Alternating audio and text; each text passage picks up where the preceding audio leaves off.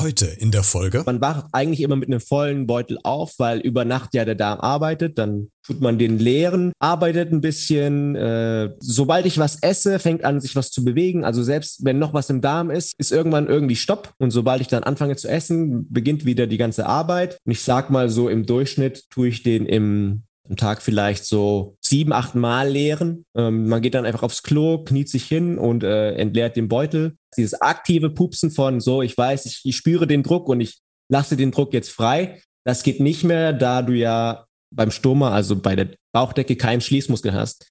Ähm, der Pups entsteht trotzdem, aber er entsteht dann nicht durch willkürliches, sag ich mal, Druck ablassen, sondern einfach durch die Peristaltik des Darms. Der Darm hat ja quasi eine Eigenbewegung und drückt dann irgendwann die Gase raus. Äh, das klingt dann trotzdem pupsartig, aber nicht mehr so ein Spektakel wie damals. hey, danke fürs Einschalten und schön, dass du bei dieser Folge wieder mit dabei bist. Ein Leben mit einem Stoma. Schon einmal was davon gehört? Ich bis vor kurzem noch nicht. Ein Loch in der Bauchwand sorgt für einen künstlichen Darmausgang dabei. Mein heutiger Gast hat genau einen solchen und wir sprechen darüber, was das für ihn im Alltag bedeutet. Wie aufwendig ist so ein Beutelwechsel? Wie funktioniert eigentlich Sport mit künstlichem Darmausgang? Und ganz naiv gefragt, kann man überhaupt noch pupsen? Es gibt also eine Menge zu bereden in den nächsten knapp 22 Minuten. Los geht's. Beredet. Der Talk mit Christian Becker. Heute zu Gast. Ja, ich bin Paolo, auch bekannt als der Sensei auf Social Media, äh, mache dort zum, unter anderem Aufklärungskontent zum Thema künstlicher Darmausgang, Morbus Crohn und andere chronische Krankheiten und äh, ja, ich hoffe, ich kann heute ein bisschen darüber berichten. Und ich freue mich sehr, Paulo, dass du heute mein Gast bist, denn genau darum geht es nämlich heute, um den künstlichen Darmausgang, im Fachjargon Stoma genannt, ne? Mhm. Super. Erklär uns doch mal für die, die es nicht wissen und die das nicht auf TikTok verfolgen oder sich irgendwie nie informiert haben, weil es einfach nicht präsent ist in der Familie, im Freundes- und Bekanntenkreis. Was ist das genau? Was muss ich mir unter einem Sturm eigentlich vorstellen? Also ein Stoma ist nichts anderes als eine künstliche Öffnung. Äh, da gibt's verschiedene Arten. Äh, Tracheostoma zum Beispiel bei Menschen, wo äh, hier äh, die, die Luftröhre rausgenommen werden musste. Dann hast du halt hier quasi ein Loch, was da eigentlich nicht hingehört. Oder ein äh, Urostoma, was dann quasi aus der Niere rauskommt für Urin. Oder in meinem Fall halt ein, äh, ein Kolostoma tatsächlich, weil es halt aus dem äh, Kolon, dem Dickdarm, äh, quasi ein Teil des Dickdarms wird entfernt und äh, ein anderer Teil, der da noch übrig ist, kommt dann quasi aus der Bauchwand raus und äh, das ist dann quasi das Stoma, quasi äh, neues Ende für den Darm. Das heißt, wenn man sich das jetzt vorstellt, du hast quasi links oder rechts, rechts wahrscheinlich an der Seite des Bauches dann diesen, diesen Beutel hängen, der das quasi auffängt, was aus dem Darm dann quasi rauskommt, ne? Genau, von meinem Gegenüber gesehen rechts. Mhm. Äh, Führ uns mal so ein bisschen durch deine Biografie durch. Wie, wie ist denn das entstanden? Hast du das von Kindesbeinen an? Ist das irgendwie im Laufe der Zeit erst dazu gekommen, weil du irgendwie erkrankt bist? Wie äh, kam es denn dazu, dass du jetzt quasi diesen Beutel, diesen künstlichen Darmausgang denn hast? Ähm, also ich war eigentlich immer ziemlich gesund. Ich hatte ein bisschen allergisches Asthma, wo ich klein war, aber ähm, ansonsten ging es mir eigentlich immer ganz gut. Ähm, das kam tatsächlich so mehr oder weniger aus dem Nichts. Da war ich 21, das war so 2012. Äh, nee, doch, nee, 23 war ich. Und ähm, das fing halt an wie so eine klassische Magen-Darm-Erkrankung, ähm, wie man sie schon tausendmal im Leben gehabt hat, dass man einfach irgendwie ein bisschen Bauchweh und äh, auch Durchfall. Nur, dass es halt, äh, anstatt irgendwann abzuklingen, wurde es halt progressiv schlimmer und hat halt auch nicht mehr aufgehört. Und dann so nach einem Monat, dann gab es Antibiotika und ähm, ich glaube auch, ähm, ja, wirklich verschiedene Antibiotika wurden versucht, hat nichts geholfen. Und dann äh, hat mein, äh, mein Hausarzt schon gesagt, ja, dann ist vielleicht mal ganz gut, hier dich zum Gastroenterologen zu, zu schicken. Der hatte aber schon die Befürchtung, dass es wahrscheinlich Morbus Crohn oder Colitis ulcerosa ist. Das sind ja beides chronisch entzündliche Darmkrankheiten. Ja, und da gab es dann auch direkt die Bestätigung. Ähm, erst war die Diagnose Colitis ulcerosa. Mittlerweile wurde es ja dann auf Morbus Crohn gewechselt. Ist eigentlich zu 90 Prozent sehr, sehr ähnlich. Also gerade wenn es im Dickdarm ist. Aber ja, das äh, war dann die Diagnose. Und dann hieß es ja, sie haben Colitis. Und dann habe ich natürlich gefragt, ja, okay, wann ist das wieder weg? Und dann hieß es, ja, gar nicht mehr. Ich so, wie gar? Oh shit. Gar nicht? Ich habe das gar nicht, ich habe das gar nicht geglaubt, als die gesagt haben, das geht nicht mehr weg. Okay, das heißt, das, was du jetzt hast, bleibt dein Leben lang dein Begleiter. Genau, das äh, verläuft quasi in so Phasen äh, von Remission und Schüben. Äh, wenn du quasi einen Schub hast, dann sind halt die Symptome sehr präsent. Ähm, und dann hast du auch immer wieder mal äh, Remissionsphasen, wo dann die Symptome abklingen, aber du bist theoretisch nie geheilt davon. Du kannst einfach längere Phasen haben, wo du mal keine Beschwerden hast. Ähm, ich glaube, das ist aber eine Definitionssache. Also wenn mir jemand erzählt, der seit 30 Jahren in Remission ist, ich persönlich sehe den als geheilt. Ein Mediziner würde es als eine lange Remission sehen. Okay, was, was äh, triggert dann den Darm? Ist das quasi dann bestimmte Lebensmittel? Also weißt du das mittlerweile so herunterzufahren, dass sich möglichst wenig triggert, also dass du möglichst wenig Schube kriegst, mhm. Schube bekommst oder kannst du das eigentlich gar nicht steuern, weil es einfach nicht steuerbar ist? Mhm, das ist bei jedem anders. Ähm, man weiß auch ja nicht, äh, woher das eigentlich kommt. Da gibt es so Vermutungen, zum Teil genetisch, zum Teil Lifestyle, Essen, Stress ist auch ein großer Faktor. Ähm, bei mir, ich kann Gott sei Dank so ziemlich noch fast alles essen. Milchprodukte geht nicht. Also das ist ein Safe-Trigger bei mir. Ähm, aber auch ganz stark Stress. Also wenn ich so das Gefühl habe, dass ich nicht mehr, dass ich den Überblick verliere über meine Tätigkeiten und was ich noch erledigen muss, das bringt mich immer, immer in einen Schub. Rückblickend gesagt, vielleicht kannst du auch nicht beantworten, ist das noch der Auslöser gewesen, dass du damals diese Magen-Darm-Erkrankung bekommen hast oder war das irgendwas anderes? Oder kann man das gar nicht mehr rausfinden, warum damals es ursächlich war? Ich glaube schon, also da war ich auch ziemlich äh, mental fertig an, zu der Zeit. Und ähm, ich glaube, dass das auch das und andere Faktoren haben da auf jeden Fall drauf eingespielt. Wenn man jetzt diese Diagnose bekommt, die du bekommen hast, äh, versucht man denn vorher noch irgendeine andere Behandlungsmethode oder ist da schon relativ klar, okay, das läuft auf einen künstlichen Darmausgang hinaus oder hat man vorher, ist es quasi äh, das, das die Endlösung, bevor man vorher noch andere Sachen probiert? Ja, da ja die Diagnose erst Colitis war, Colitis tut ja quasi nur im Dickdarm stattfinden, ähm, ist quasi die einzige Heilung, den Dickdarm rauszunehmen ähm, frei nach dem Motto, habe ich Kopfschmerzen, hacke ich mir den Kopf ab, dann bin ich auch geheilt. Aber ähm, ich wollte halt nicht direkt so drastisch äh, rangehen. Mein Arzt meinte schon, ja, also ganz ehrlich, ich habe kenne viele, die künstlichen Darmausgang haben und die, die leben wunderbar. Und ich habe direkt gesagt, hören Sie direkt auf mit dem Thema, bin nicht interessiert, bitte nächste Lösung, weil das kam für mich überhaupt nicht in Frage. Und wir hatten wirklich so alle, die komplette Medizinpalette von Cortison, ähm, verschiedenen Zäpfchen, verschiedenen, verschiedenen Granulatmedikamenten und dann halt auch die härteren Mittel, halt Immunsuppressiva und solche Arten von Chemotherapie abgeschwächt. Und ähm, ja, eigentlich so ziemlich alles, alles, was zu probieren gab, wurde probiert, außer jetzt vielleicht, äh, es gibt auch so Sachen wie Kottransplantation oder äh, dass man so Würmer einpflanzt. Ähm, das soll es auch geben, aber da muss man dann, glaube ich, in ganz bestimmte Kliniken gehen, weil das ja dann eher so eine Art Experiment oder äh, Studie ist. Jetzt im Alltag, äh, wenn du mit diesem Beutel lebst, wie muss ich mir das im Alltag vorstellen? Wie häufig wechselst du den? Ist das vergleichbar wie wir, die vielleicht zwei, dreimal auf Toilette gehen und dann da das Geschäft hinterlassen? Ist es bei dir genauso oder bist du da häufiger unterwegs oder vielleicht auch weniger? Äh, wie muss ich mir so deinen Alltag da vorstellen? Mhm, das hängt natürlich viel davon ab, was man so in der Zeit, ob man einen Schub, Schub hat oder nicht. Also in dem Schub ist es immer mehr, äh, in der Remission immer etwas weniger und dann auch wie, sag ich mal, äh, stopfend das ist, was man isst. Ähm, aber so ein normaler Tag ist quasi, man wacht eigentlich immer mit einem vollen Beutel auf, weil über Nacht ja der Darm arbeitet, dann tut man den leeren, arbeitet ein bisschen äh, und äh, ich sag mal so, im Laufe des Tages ist es eigentlich immer, dass sobald ich was esse, fängt an, sich was zu bewegen. Also selbst wenn noch was im Darm ist, ist irgendwann irgendwie Stopp. Und sobald ich dann anfange zu essen, beginnt wieder die ganze Arbeit. Und ich sag mal so, im Durchschnitt tue ich den im, im Tag vielleicht so sieben, acht Mal leeren. Ähm, man geht dann einfach aufs Klo, kniet sich hin und äh, entleert den Beutel.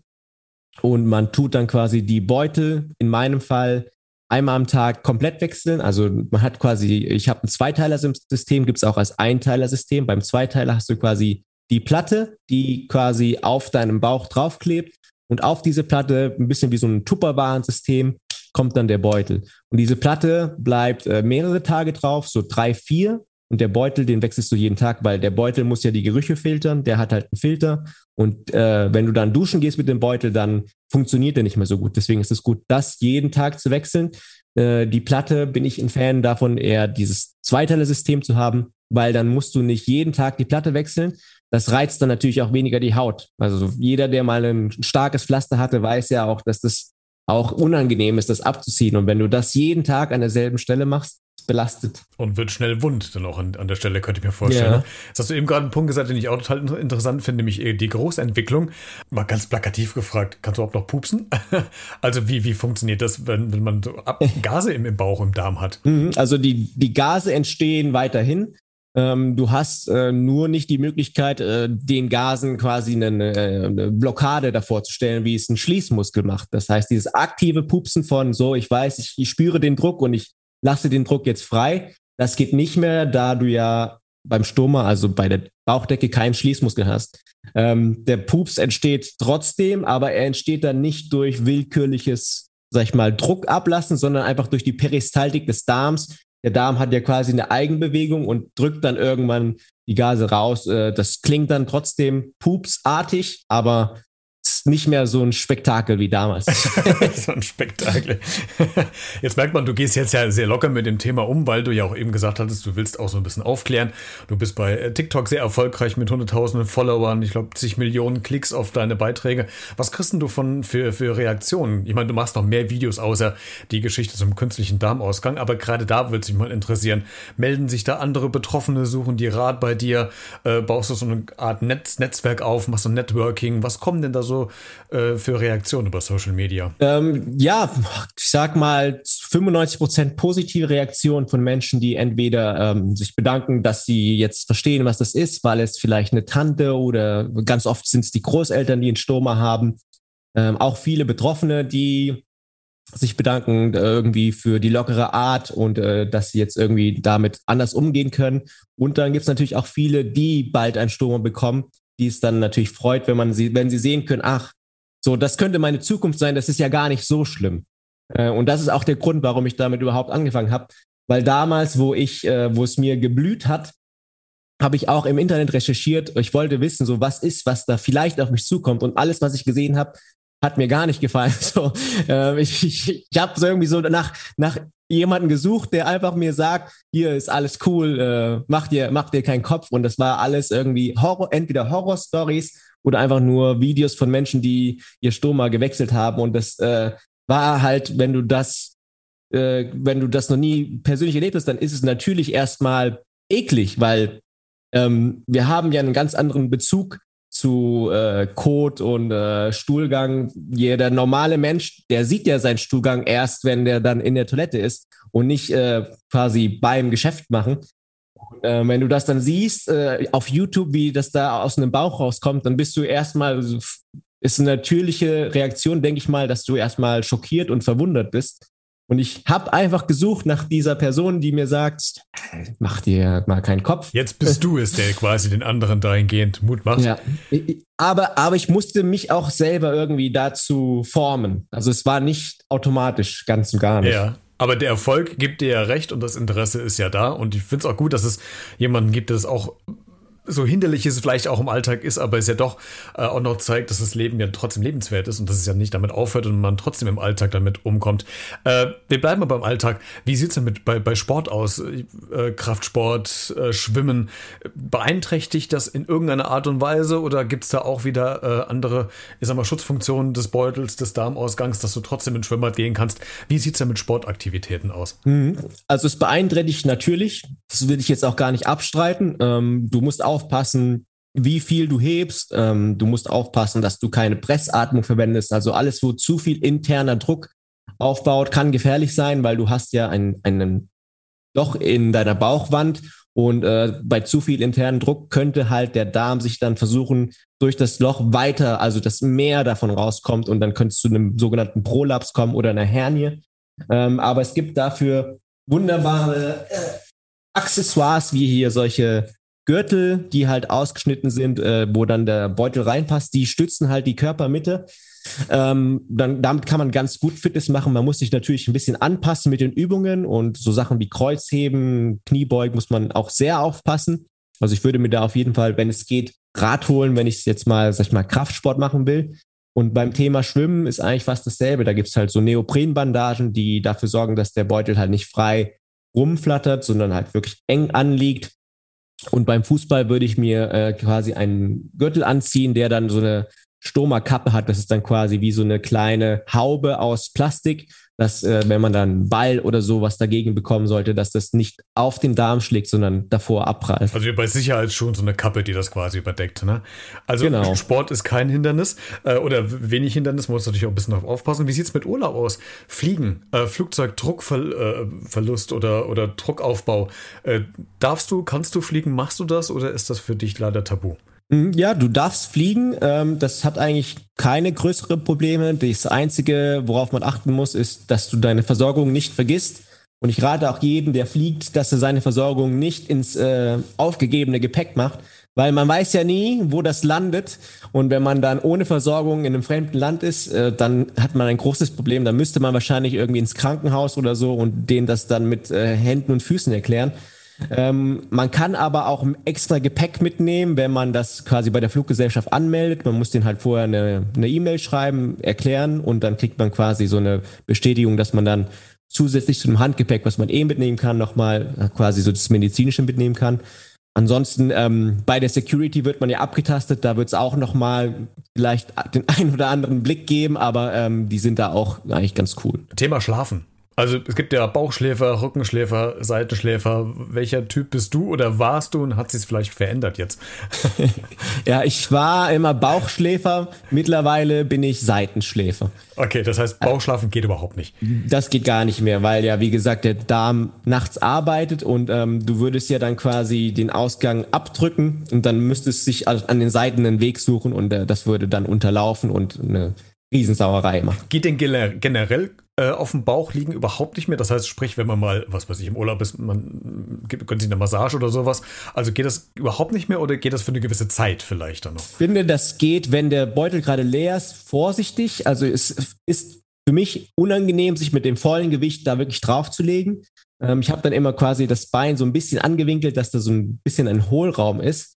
Ähm, für eine Massage kann man sich, wie gesagt, diese Stoma-Kappen, die ich auch zum Fußball empfehlen würde, anziehen. Damit kann man sich dann auf den Bauch legen und das Gewicht auch wirklich ablegen, weil ja dann die Kappe quasi hier wie so eine kleine Kuppel macht und dann wird das Gewicht quasi auf die Darmwand übertragen, also auf den Bauch. Brauchst du eigentlich jetzt noch Medikamente, die dich quasi in irgendeiner Art und Weise unterstützen und helfen? Oder bist du quasi dadurch, dass dieser künstliche Darmausgang da ist, gar nicht auf Medikamente angewiesen? Das darf, das darf mein Gast, Gastroenterologe gar nicht hören. Okay, alles klar. Eigentlich, eigentlich theoretisch müsste ich äh, einmal im Monat eine immunsuppressive Spritze nehmen.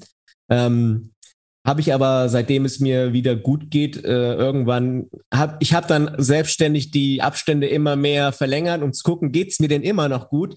Weil du, es bringt halt, es, es bringt halt wahrscheinlich die Remission, aber es hat halt auch andere Nebenwirkungen wie du, äh, dein Immunsystem wird ja einfach runtergefahren, das heißt, du bist anfälliger auf andere Sachen und es erhöht halt auch dein Krebsrisiko. Und ähm, deswegen war halt mein Wunsch, möglichst so wenig wie möglich davon oder halt gar nicht. Und ähm, ich, ich glaube, jetzt seit über einem Jahr nehme ich eigentlich gar nichts mehr und es geht mir gut und äh, kann gern so bleiben. Aber Don't do this at home. Macht das auf jeden Fall mit Absprache von eurem Gastroenterologen. Sehr gut. Wie oft musst du denn noch zur Nachsorge? Also wie musst du regelmäßig auch alle Jahre zum, zum Gastrologen oder äh, zum Darmspiegelung, Magenspiegelung? Also was für ähm, Arztbesucher zieht das denn noch mit sich? Also in der Regel ist äh, alle sechs Monate Gastroenterologe für Gespräch und äh, Blutbild. Und äh, man gibt auch manchmal Stoma, äh, Stuhlproben ab, um zu gucken, ob, wie da die Entzündungswerte sind und äh, in der Regel auch einmal im Jahr eine Darmspiegelung beziehungsweise Darmspiegelung plus Stoma-Spiegelung. Äh, das ist dann einmal im Jahr. Das heißt, die Darmspiegelung wird noch klassisch von hinten gemacht oder wird das dann quasi durch den künstlichen Darmausgang, weil der ist ja schon mal da? Ja, man, äh, man macht beides, weil man hat ja, man hat ja quasi, also in meinem Fall, manche, bei manchen geht es nicht mehr, bei manchen wird ja der letzte Teil auch komplett entfernt und auch tatsächlich zugemacht. Ähm, bei mir ist ja der Enddarm da, weil es ja noch eine geringe Möglichkeit gibt, dass man irgendwann den noch bestehenden Teil wieder verbinden könnte. Ähm, deshalb wird dann quasi äh, eine Darmspiegelung in dem letzten Stümmelchen gemacht über den klassischen äh, Eingang und äh, dann nochmal die Stoma-Spiegelung über Stoma. Okay, das heißt, äh, äh, finde ich gerade ein spannender Punkt. Der Bobbes wird zugenäht. Der wird bei den Menschen, wo das entfernt wird, zugenäht, ja. Das heißt, man hat einen Bobbes viel kennt, von Barbie und kennt. Genau. Da ist nichts mehr. Genau. Pablo, äh, Paolo, zum, zum Schluss äh, die Frage noch, was, was rätst du denn anderen, die jetzt entweder kurz davor sind, einen zu bekommen, einen künstlichen Darmausgang, oder die vor kurzem erst einen bekommen haben? Was, was gibst du denen mit an die Hand als, als Ratschlag? Mm, ja, der Ratschlag ist definitiv ähm, versuchen, den Fokus zu shiften von nicht von all den Sachen, die nicht mehr möglich sind oder äh, dieses heile Bild von, ah, so sah ich aus, das war ja so wunderbar, sondern äh, darauf zu gucken, was man jetzt alles machen kann. Oder äh, für die, die es vielleicht nicht wegen einer Autoimmunkrankheit bekommen, die sich schon seit Jahren belastet, sondern vielleicht, es gibt ja welche, die auf einmal die Diagnose ähm, Darmkrebs bekommen. Ähm, da ist es natürlich noch viel schlimmer, weil es ist ja nicht, dass es dir irgendwelche Schmerzen, die du hattest, wegnimmt, sondern ähm, das kommt ja aus dem Nichts. Ähm, aber da musst du halt immer den Punkt sehen und das rettet mir gerade das Leben und ähm, überhaupt dadurch kann ich überhaupt am Leben teilnehmen. Und dann einfach, ja, ihr werdet schockiert sein und es wird auch erstmal eklig und auch die Schmerzen nach der OP sind nicht schön. Aber spätestens nach der OP und Reha, dann geht's aufwärts und ähm, desto offener ihr darüber sprecht mit anderen, desto niedriger wird die Scham und ähm, das ist, was ich raten kann. Wirklich ganz, ganz offen mit dem Thema umgehen. Ein schönes Schlusswort. Alle Social Media Kanäle äh, verlinke ich in den Show Notes zu dieser Folge, also in der Podcast-Folgenbeschreibung. Da kannst du quasi mal reinklicken, wenn du noch mehr Infos brauchst oder vielleicht jemanden kennst, der gerade in der Situation ist und vielleicht ein bisschen was von positiven Vibes gebrauchen könnte. Äh, Paulo, vielen Dank, dass du heute zu Gast warst, dass du uns mitgenommen hast in deine Lebensgeschichte. Ein sehr spannendes Thema, was noch viel zu wenig thematisiert wird in der Öffentlichkeit. Deswegen versuchen wir es mit dieser Podcast-Folge ein bisschen mehr mehr in die Öffentlichkeit zu tragen. Vielen Dank, dass du da warst. Gerne. Alle Infos gibt es jetzt in den Show Notes zu dieser Podcast-Folge. Klick dich da also gerne mal vorbei. Du kannst diese Folge gerne auch kommentieren auf Social-Media-Kanälen wie Facebook, Twitter oder Instagram oder du schickst mir eine E-Mail an b-redet.gmx.de. Wir hören uns in der nächsten Folge wieder. Bis dahin, bleib gesund und vor allen Dingen bleib neugierig. Ciao.